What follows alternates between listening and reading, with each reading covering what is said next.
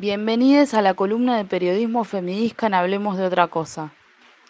Hoy trataremos sobre los estereotipos corporales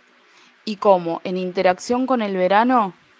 afectan a las corporalidades disidentes, aunque no necesariamente. Pero como las pautas sociales hacen que ciertas identidades se escondan y no puedan disfrutar del mismo.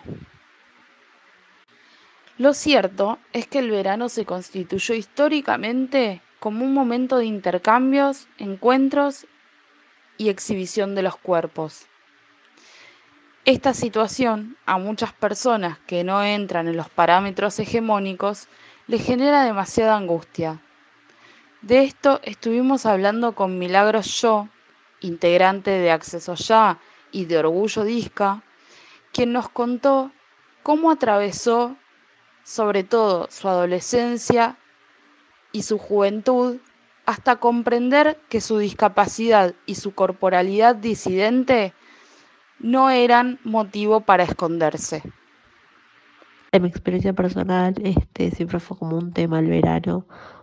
porque mm, como que era el momento donde más dejaba expuesto mi cuerpo, este que yo durante mucho tiempo y hasta el día de hoy, aunque como en menor medida por, porque me voy como desconstruyendo y, cambiando mi forma de pensar y ver las cosas. Siempre lo leí como, como feo, como distinto y raro. Este, obviamente en un, en un sentido negativo, ¿no? Como sentía que, que el verano como que dejaba expuesto todos, todas estas rarezas que yo tenía o estas deformidades entre muchas comillas. Digo, hoy lo pienso y me suena una locura y digo, ¿cómo podía pensar eso de mí misma? A raíz de eso, como que perdí un montón de oportunidades de compartir, no sé, situaciones sociales, reuniones familiares o con amigos, solo porque eran en una pileta o en una playa y yo ni loca quería mostrar mi cuerpo, este, quería ponerme una malla, una bikini, entonces nada, con tal de, taparme, preferiría, tipo, prefería como quedarme un costado muerta de calor, porque la verdad es eso, o sea, había situaciones donde hacía muchísimo calor y, yo estaba tipo ahí al costadito de la pileta con los piecitos adentro nada más, pero muerta de calor. Este, por no ponerme una malla, por no mostrar mi cuerpo. Por suerte como que esto siento que un poco está cambiando porque siento que socialmente pudimos como empezar a hablar de, estos temas, los estereotipos de belleza y de, qué expectativas tiene uno de cada cosa, cada uno con su propio cuerpo y cómo lo ve. Entonces como que ir este mm, transformando eso y sacándose un peso, como que siento que me ayudó. Y también en un punto como mm, hablar con distintas compas, este, distintas compas eh, sobre, mm, nada, sobre nuestra discapacidad y sobre mm, nada, hacer un trabajo de, de transformar como la vergüenza que yo sentía sobre tener una discapacidad en orgullo, digo, como ahora decir como, sí, me da orgullo tener una discapacidad, andar en silla de ruedas y lo muestro, no lo escondo, o sea, no veo razón por cuál esconderla, entonces como que lo mismo pasa con mi cuerpo, como sí tengo un cuerpo diferente, pero no veo razón por la cual esconderla y, y perderme distintas situaciones y pasarla mal, ¿no? Milagros destacó la importancia de las redes de contención y los ámbitos de intercambio en esta ruta de la deconstrucción. Y a su vez, acordamos en la importancia de los feminismos en esta puesta en discusión sobre los parámetros culturales que llevan a separarnos entre hegemónicas y no hegemónicas. Siento que los feminismos tienen un papel eh, central en esta suerte de construcción, porque son como los espacios donde pudimos como un poco parar la pelota y poder a pensarnos este, desde otro lugar y con otros conceptos eh, nuestro cuerpo y cómo lo percibimos y la relación que tenemos con él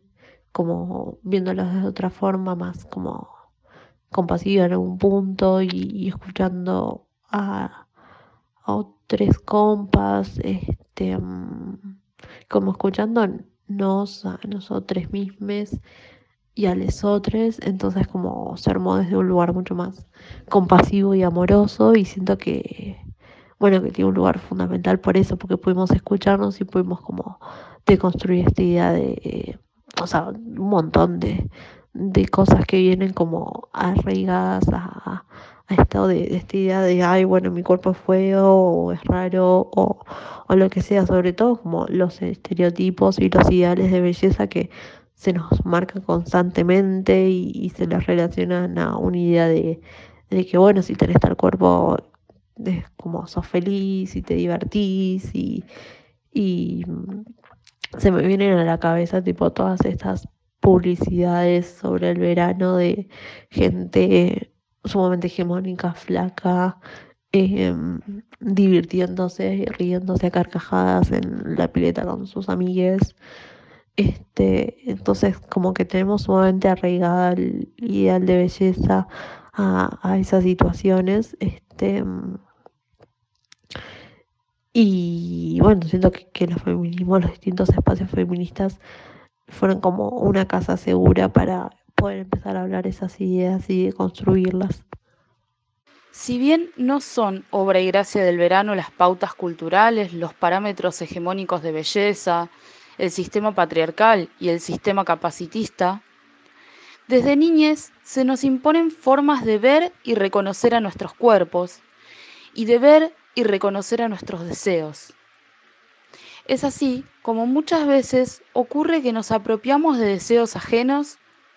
y de formas de ver el cuerpo ajenas, anulando nuestra identidad y escondiéndola. De esto hablamos con Julia Rizzo, autora del podcast Lesotres e integrante de Orgullo Disca. Creo que las corporalidades discas no son educadas, no somos educadas para vivir nuestros deseos, para vivir el goce, para vivir el placer que pueden darnos aún nuestros cuerpos con discapacidad. Entonces pienso que como adultos tenemos la desafiante tarea de reeducar el deseo, reeducar el placer, reeducar el goce, entender que si otros tienen molestia de cómo lucimos, de cómo lucen nuestros cuerpos, de cómo luce mi columna desviada eh, o mis kilos de más, bueno, es problema de otros, problema de otras, de otros. No debería ser un problema mío. Creo que cuando reeducamos nuestro deseo y entendemos que a nuestros cuerpos también les corresponde el goce, ahí entendemos que el verano también nos pertenece, que exhibir y mostrar nuestros cuerpos como son y sin ocultarnos también es algo que merecemos, es algo que nos pertenece, es algo que si es nuestro deseo tenemos que hacer. Muchas veces no me metía a una pileta o me metía a una pileta de remera o de short para no mostrarme, pero la realidad es que hoy estoy muy segura de que este deseo se reeduca, de que los deseos se reconfiguran y de que reconfigurando el deseo entiendo que el placer y el goce de disfrutar, por ejemplo, el agua de una pileta sobre mi cuerpo también puede ser mío. Para pensar y para seguir deconstruyendo esta idea de que el verano solo es de cuerpos hegemónicos. Y claramente creo que no es así. La necesidad de reeducar a nuestros cuerpos, de reeducar a nuestros deseos, es la conclusión de esta columna. La urgencia de tener una educación sexual integral que respete nuestras identidades y que nos enseñe a amarlas y protegerlas desde la infancia.